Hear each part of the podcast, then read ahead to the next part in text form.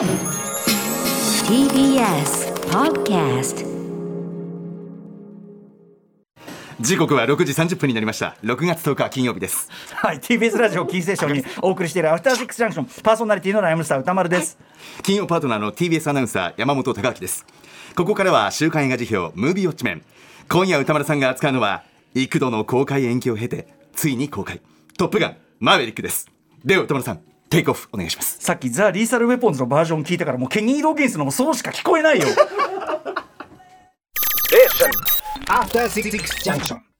さあここから私歌丸がランダムに決まった最新映画を自腹で鑑賞し評論する週刊映画辞表ムービーウォッチメン。今夜扱うのは5月27日から公開されている全米と日本でね同時公開されているこの作品です「トップガンマーヴェリック」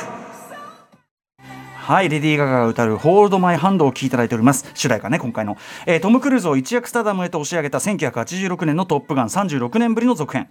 アメリカ海軍のエリートパイロット養成学校トップガンに伝説のパイロットマーヴェリックことピート・ミッチェルが教官として呼び戻される。彼の任務はとある危険な作戦を遂行するため若きパイロットたちを鍛え上げること。その中には今は亡き相棒グースの息子ルースターの姿もあった。え主演はもちろんトム・クルーズ。共演はマイルズ・テラー、ジェニファー・コネリーこのマイルズ・テラー、ジェニファー・コネリーはあの、えー監督のジョゼフ・コジンスキーの前作2017年のあの「オンリー・ザ・ブレイブ」からそのままスライドしているようなキャストですよね。はい、えーあとはバル・キルマーがね引き続きこうねちょっと泣ける姿で出てきたりもします。監督は先ほども言いました、えーオブリビオンとかトロン・レガシーとか、えーオンリー・ザ・ブレイブのジョゼフ・コジンスキーさんでございます。というところで、えーリスナーねこの作品「トップガンマーヴェリック」を見たよというリスナーの皆さんからの監視報告、えートップガンたちからの、えー監視報告いただいております、えーありがとうございますメールの量は今年最多クラスだった新ウルトラマンを超え今年最多なりました、はい。えー賛否の比率はおよそ9割が褒め。前作リアルタイム世代から前作未見の20代まで幅広い支持を集めています。主な褒める意見は今年ナンバーワンの大傑作ド迫力の空中戦手に汗握るストーリーなどどこをとっても文句なし。前作へのオマージュをふんだんに盛り込みつつ前作をはるかにしのぐ続編になっている。トム・クルーズは現代最高の映画スターだなどなどございました。一方ダメだったという方の意見は現実に起こっているさまざまな戦争を思うとアメリカの一方的な攻撃を肯定的に描く内容には疑問がある。これはまあね。はい、えーアクションシーンは映画ドラマ部分はボロボロではなどのご意見もございました、えー代表的なところをご紹介しましょう、えーバウアーよりリーチャーさん。ジャックといえばってことですかね。バウアーよりリーチャーさんありがとうございます。初めてメールを送らせていただきます。トップガンマーヴェリック合計10回映画館で鑑賞しました。すごいね。リピーターも多いのね、えー僕は現在えー二十、歳なので1作目はテレビで鑑賞していましたがトムの若々しさとナイスガイしかいない世界観にやられました。そして今作の鑑賞後僕は謎の涙が止まらなくなりました。この映画にはトム・クルーズの考える映画館とトム自身のキャリアが全シーンに投影されています。今は CG によってあらゆる映像を作れるようになり、えまた配信やドラマシリーズがメインストリームとなった時代。その中でも実際に体を張って全力で撮ったものにこそ厚さがあるのだと。還暦手前になってもなお最前線でトップであり続けるトムの思いが冒頭の、えー、But now today 今日ではないというセリフに込められているのではないかと思います。ここ全く同意で私も、えー後ほどの表でもねあのこのバウアードよりリーちゃんさん、えー重なることを言わせていただきます。僕はこの映画を IMAX の巨大スクリーンで鑑賞できたことに感謝しています。オールタイムベスト更新。ありがとうトム・クルーズ。僕はあなたが大好きですというね、えー方もいらっしゃいます。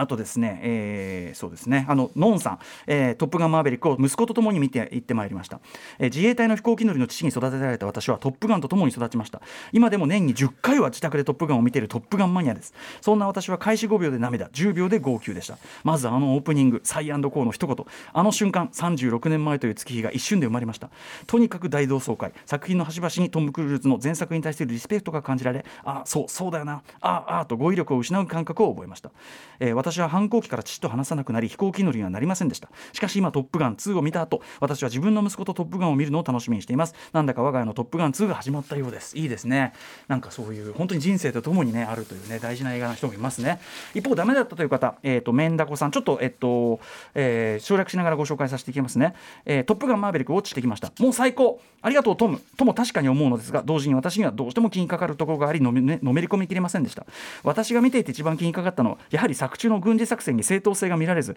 いやそれ先制攻撃では国際法違反なのではと引いてしまったところです。これは正直ね。はい、えー非常に抽象化された敵なんですけどね、えー私はでちょっと省略しますね。私はこの続編企画を聞いた時最も懸念したのも、えーまた現代的になっているという前評判を聞いて最も期待したのもうまいエクスキューズをつけてそのプロパガンダ性の改善や回避をすることだったので他の部分はとても現代的な語りになっているにもかかわらずむしろ前作よりも好戦的なストーリーであったことにすごくがっかりしてしまいました、えー公開時期が今になったのは偶然とはいえこのような国際情勢やそれに伴う一部の国内政治家の発言を思うとなおのことこの作品を楽しむからこそこの作品の持つ問題点と危うさんに自覚的でいたいと思いましただからあのエンターテインメントとしての、えー良さみたいな質みたいなことは認めつつちゃんとここは一線引こうというかね、えーこれは本当に私も同意でございます。はい、確かに前作よりもこれですね前作はねあのまあ一種来ちゃったっていうか出会っちゃったってことで今回がっつり攻めに行きますからね。はい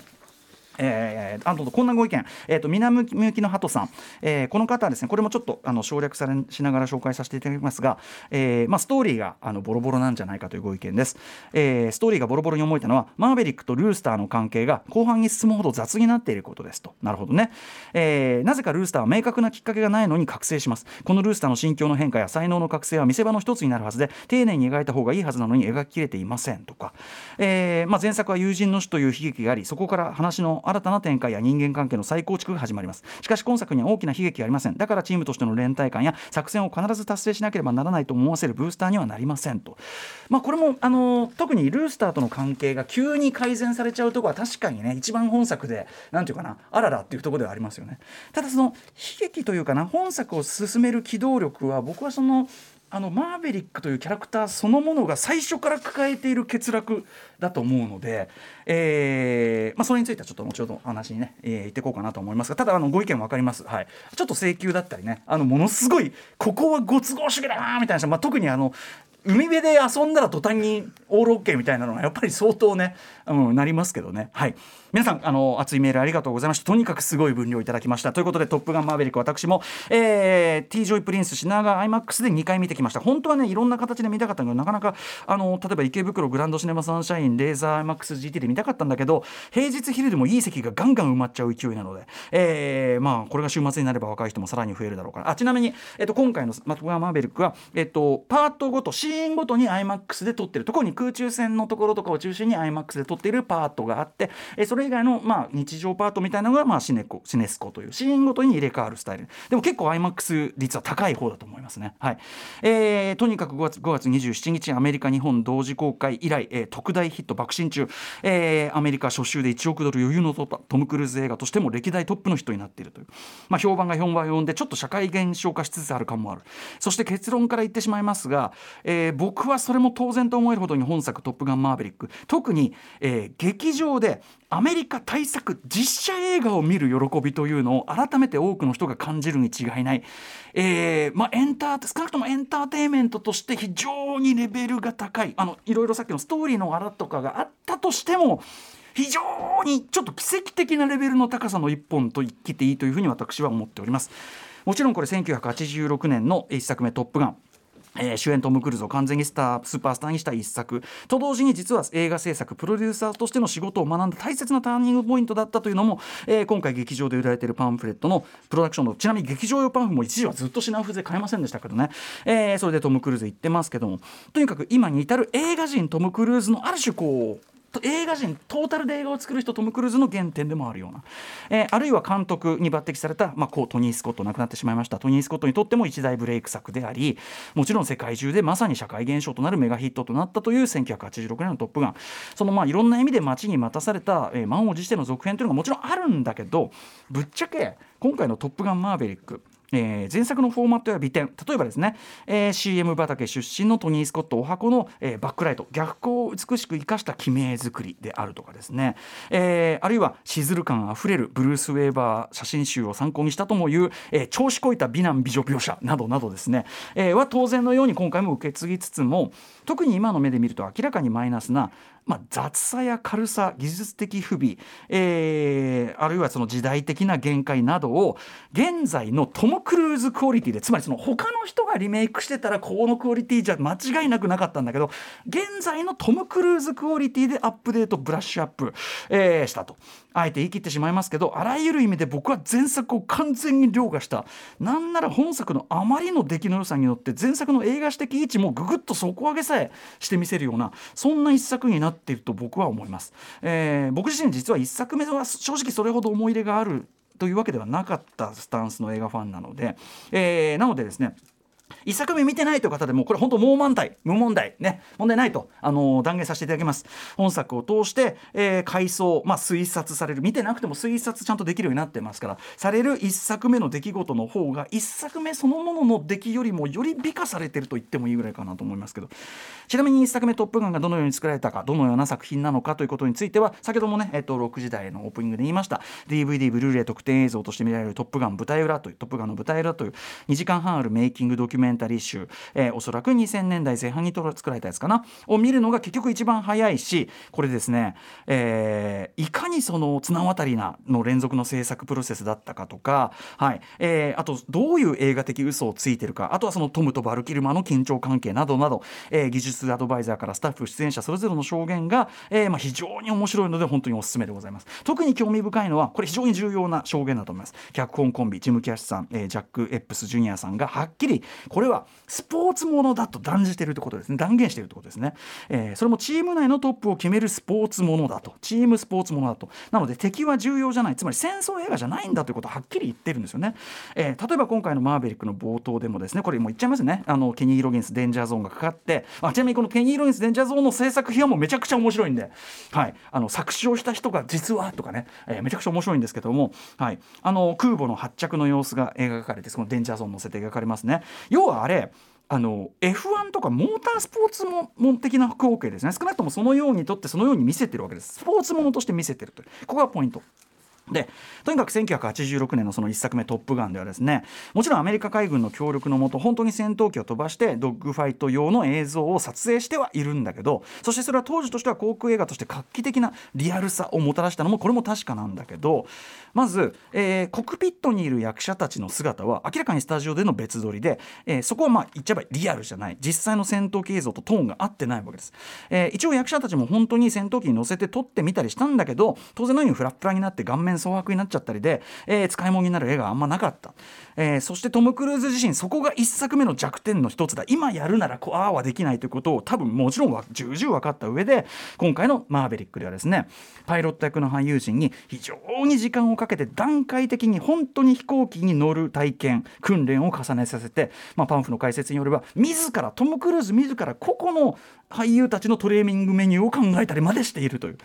でとなまあ、トム・クルーズ自身はご存知の通りほとんどベテランのパイロットなんでね誰よりもうまくあの操縦できるくらいな。さすがに F18 は運転させてもらえなかったというだけで、はい、あのなのでね。でそしてまあ今回は F18 に IMAX カメラを搭載して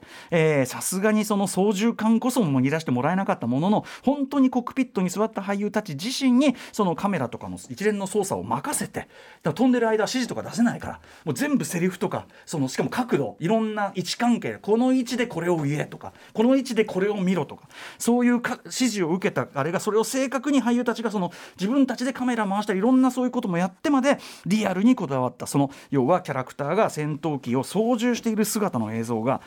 いかに本作トップガンマーヴェリックに迫真性とそれゆえの没入感。これは本当なんだって思える没入感もたらしているか。実際にご覧になった方々に本当に言うまでもないことだと思います、えー先ほどのメールにもあった通り CGI のね発達により観客がスペクタクルな映像にある種高をくくるようになって久しい昨今。まあ何でもできるんでしょうみたいな。高をくくってしまっている昨今。もちろん本作マーヴェリックでもあちこちにとかほぼ全編にわたって CG も使ってますと思いますよ。それはもちろん。どこがあって指摘できないような使い方であるけど CG 絶対使ってますけどそれでも観客がああこれは本物であると信じられる。本物であると信じられる映像。それこそが真の映画的興奮感動をもたらすのだという確信をトム・クルーズはもちろん持っていてですね、えー一連の一見単なるね推挙とも取られかねないそのリアルの追求っていうのもその映画のクオリティに本当に必要だからだっていうそれゆえの挑戦なんですね。続けてそれだから抽選を続けてる。いや続けてくれているんですね、えー飛行シークエンスのその前作からの大幅なブラッシュアップポイントは、えーもう一つあってですねそれは飛行機同士の位置関係や何がどうなっていて何をしたのかといった、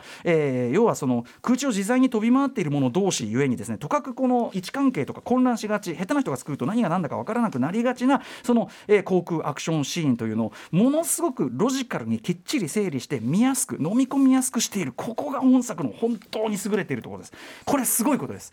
1作目は実は最初のバージョンではあまりその飛行シーンがわけわかんなくなっちゃってたということで編集のビリー・ウェバーさんとクリス・レベンソンさんがめちゃくちゃ頑張って持てるフィルムフッテージを全部使い切り、えさっき言った別撮りコックピットショットに後から説明台詞をマスクしてるからバレないということで説明台詞足りしたりしてなんとかストーリーのある空中戦にしたというのが真相で正直今の目で冷静に見るとセリフの説明があるからなんとかまあっていうぐらいの感じですよね。つまり言ってみればドキュメンタリー的なリアルな戦闘機映像と芝居やストーリーといったフィクショナルな段取りの部分がスムースに融合できなかった。でそしてそれは一種技術的限界の部分でもあったわけです。1作目のね。という弱点をトム・クルーズもちろん今回の「マーヴェリック」で完全カバーにかかっていて例えばメインとなるその、えー核施設爆破ミッションというこれすでに多くの方が指摘している通り完全に「スター・ウォーズ」1作目のデス・スター攻略戦そのものなわけですけど、まあ、あれ自体元ネタは暁の出撃という1955年の戦闘機映画です。ですけども、えーとにかくここでこういうルートを通ってここでこういう危険があってというクライマックスの展開その説明と予行演習をご丁寧に参照イメージ付きで何度も何度も繰り返し観客にブリーフィングまさに叩き込んでくる突きつけなので見ていて混乱しようもないんですよね。またそのいわば行きのルートが左から右に行くイメージこのさっきの参照イメージ左から右に行くイメージなのに対で繰り返し示されるのに対してなので我々も左から右にミッションを遂行しているイメージそしてその編集によってもそれが示されているのに対して帰りルート。これね、えー帰りルートでのクライマックス後さらに2段重ね3段重ねくらいの、まあ、新クライマックスとなる、えー空中戦があるわけですね。ここはメインミッションと違って事前にこういうことが起こりますよって説明はできない不測の事態なんだけども、えーなんだけども要するに混乱普通はしちゃいかねない場面なんだけどここは右から左に進む全体のイメージが編集でも明らかに意識されてる上に敵機との位置関係も言ってみれば西部劇ですね。西部劇的な対峙の構図向かい合っているとか横につけられてるとかその構図が非常に明確に示される作りになっているのでやはり混乱しない。加えてもちろん前述したようなコックピット描写映像も飛行ショットと同レベルで今作では使える。つまり人物ストーリーとの噛み合わせが比べ物にならないこそピぴったりできるというのもあって要はこれあのめちゃくちゃリアルなドキュメンタリー級に本物のショットの力とストーリー展開的な見やすさ整理がとんでもなく高いレベルで両立できてるんです。これジョゼフ・コシンスキー組の腕がすごいです。撮影編集のレベルが。半端じゃない。はい。えーこのクオリティで空中戦をきちんと映画にした例は過去にはもちろんないですし今後劇中でも語られていた通りその戦闘機のドローン化無人化が進んでいくであろうことを考えると二度とこれ級の空中戦映画は見られないかもしれない。でまさにここがもう一つ本作「トップガンマーヴェリック」の大きなポイントで1986年1作目の「トップガン」というのはさっき言ったようにスポーツ映画だというふうに作り手たちも断言したようにとにかく鉄頭鉄尾少なくとも表面上のノリは軽いのが特徴ですよね。えー要はその僕はねあのリアルタイムの戦争はもはやそのままエンタメにはしづらいできない時代に入ったということのまさに表れだと思うんですよね当時86年にしてから。えーで言うまでもなくそのトム・クルーズ演じるそのピート・ミッチェル、えーマーヴェリックもですねとにかくその1作目では若さゆえのホニャララを体現するようなキャラクターだったわけです。トム・クルーズ自身がそういう役者だったわけです。それに対して36年後の続編たる本作でですねマーヴェリックはもちろん未だ現役どころか誰よりもイケイケの反骨男であることに変わりはないんだけども1作目でのその親友グースの死と、まあ、本作で描かれるその息子グースの息子マイルズ・テラー演じる、えールースターとの確執などもあって要は深い開墾の念深い後悔開墾の念を抱えて生きている孤独な初老の男になってるわけですよ。えーあのねルースターがかつてのグースと全く同じそのアロハシャツを着て同じ歌を同じようにピアノで演奏し歌う姿をあの窓の外から一人愕然とした顔で愕然とした顔で見ているあのくだり。つまりあそこで彼の人生の決定的な喪失とか欠落とかあるいはもう過ぎ去って戻ってこない若さとか人生とかそれが全て巨来するようなそれを一切セリフではなくあのやっぱトムの表情で示す。あれも本当ちょっと僕はここでまずものすごく落類してしまった。これ別に前作が好きだからじゃないんですよね。あそこの場面がやっぱいいからトムの演技がいいからなんですけど。で天津さえ彼のパイロットとしての経験才能その全てが時代遅れになりつつあることが序盤でまあ明示される。何せこの最初の、まあ、ダークスターと呼ばれるの木でですね。あのマッハ10突破シークエンス。もろに乗りはライトスタッフ1983年のライトスタッフのサム・シェパード演じるチャック・イエーガーそのものなわけです。これわざわざエド・ハリスというライトスタッフ流れのキャスティングをしているのもあるしそもそも1作目の特撮チームがライトスタッフでの仕事をトニー・スコットが評価して呼んできたというライトスタッフ、まあ、関係あるんです。ですけどね、まあ、とにかくライストスタッフのそのチャック映画というのは時代の流れには取りこ取り残されたかもしれないが誰もがその凄さを認める孤高の男栄光なき天才にピート・ミッチェルは本作でなってるわけですよ。あの眩しいばかりに輝いていたあの美青年がまるで往年の後年のクリント・イーストばりにですね後年の後年のクリント・イーストばりに古いやつだと思いでしょうがなどこか影のある人物になってる。で実際本作はイーストウッドで言えばハートブレイク・リッジとファイヤーフォックスを足したような話でもあるんですけどともあれトム・クルーズがここまではっきり、えー自分は古い世代の人間だと宣言しなおかつ俺の背中を見ろとばかりに前人未到級の偉業をやってのけた挙句次世代にバトンを渡して見せて終わる作品というのはトム・クルーズ史上でも多分初めてのことですよね、えー言うまでもなくスター映画というのはそもそも主演たるそのスター本人と役柄がの境界線が非常に曖昧なものと言えますけども本作のピート・ミッチェルマーベリックのあり方はそのまま俳優トム・クルーズその人とも重なる。例えばねさっきのどうせパイロットなんかドローンにとってかあるんだよって言われるのは生身の俳優まして体張ってやるアクションなんてこれから全部 CG でやるからいいよ。あんたらはもう用なしだよって、まあ、そういうこう俳優というのに対するあのネタファーにも取れる。そういう時代の流れに対してとやらに対してトム・クルーズ。ああそうかもね。しかしたとえそうだとしてもそれは今日ではない。というあのマーベリックトムの力強い宣言。ここはやっぱり泣きますよね。本作を見るとトム・クルーズはただ若くいたい人ってなんか揶揄されがちだけどそうじゃないんだよねそうじゃなくてその時点で自分が肉体的限界も含めてできること自分だけができることその限界に全力で挑戦し続けて映画史を本気で更新し続けようとしている人なんだということが改めてわかるし加えて本作では後進たちにその背中を見せようとしてこれパンフレットに載っているハングマン役のグレン・パウエルに作品に取り組む心構えを教えて諭すエピソードが載っててこれもう本当に落類必至です作品と合わせると、はい。えーもちろんね勝手に人の国に入り込んで爆撃とかいいしていいことにいつからなったんだっけとかそういうまあもちろんリアル政治と照らし合わせた時のねうんって感じはある。まあ極度に敵は抽象化されてはいる。やっぱりそのチームスポーツものだっていう割り切りはあるにせよただねインターネットムービーデータベースによれば F14 が持っている敵アメリカの敵国といえば多分イランじゃないのかな。イランにまあアメリカは武器供与もね昔はしてましたからという、えーなんかあるけどもでさらにそこに現在の世界のまあ覆っているその閉塞感危機感が図らずもシンクロして多くの観客のこれは良くも悪くも留飲を下げたかった留飲を下げてくれちゃった作品というのもあるかもしれない。そしてその良し悪しの問題というのは当然あるんだがそこに踏み込む時間はちょっと現在ない。ちょっとそこは置いとこうと言わせてください。そしてあと、ま、もちろんそのキャラクタールース特にルースターの改心とかチームの結束がまあ安易なのはあるけどこの安易感はトムトップガンらしさの部分でもあるというか必要悪という気もしなくもない。少なくともアクションエンターテインメント映画特に空中戦映画そしてもちろんトム・クルーズ映画としては僕はここまでのものを見せられたらちょっと1900円でうんまあもう考えうる限り最高の出来だと言わざるを得ないのは現状ではないでしょうかと思います、えーとにかく何といってもこれを映画館で一番いい環境でそして満場の観客の熱気とともにこれを映画館で見ないでどうすんの？今すぐ劇場で今すぐだよ。劇場でウォッチしてください。あまた増えちゃう客が。はいということで来週の候補作品ムービーウォッチメンね7作品を発表します。バンバンいきます。最初の候補はこちら。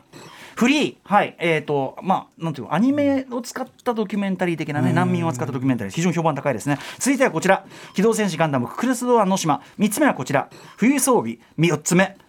犬王、えー、5つ目私だけ聞こえるかの、えー、火曜パートナー宇垣美里さんが激推しでございました。これもドキュメンタリー。6つ目はこちら。覇権アニメ。そして最後の候補はリスナーカプセルです。えー伊集院ピロリさん、えーぜひメキシコ映画のニューオーダーを押したいです。2022年12月16日のカルチャートークで矢田部さんがベスト映画2で挙げたというねことでございます、えー多くの方からこちら他の方からもいただきました。ということで Let's ガチャタイムウクライナ支援。1万円余計回しまだまだやりますんでね。はい。あープーチンが俺いくらいくら俺さこれしてんだよ。ちょっと考えたくもないですよ本当に。いくらですか？これ六六番。覇権アニメ来た。覇権アニメ、えー、来たけどごめん。もう一回もう一回。ごめん。プーチンを恨んで恨むならプーチン恨んで。そして？はい。一来た。フリー来ましたね。難民を扱った。ドキュメンタリー非常に評判も高いですし、行ってみましょうか。フリー今日おお願いします。ということで、えーこの映画をもう見たよという皆さんからのメールとかいろいろお待ちしております。歌丸アートマーク TBS.CO.JP まで、えーリクエストなども含めてお送りくださいませ。After Six Junction.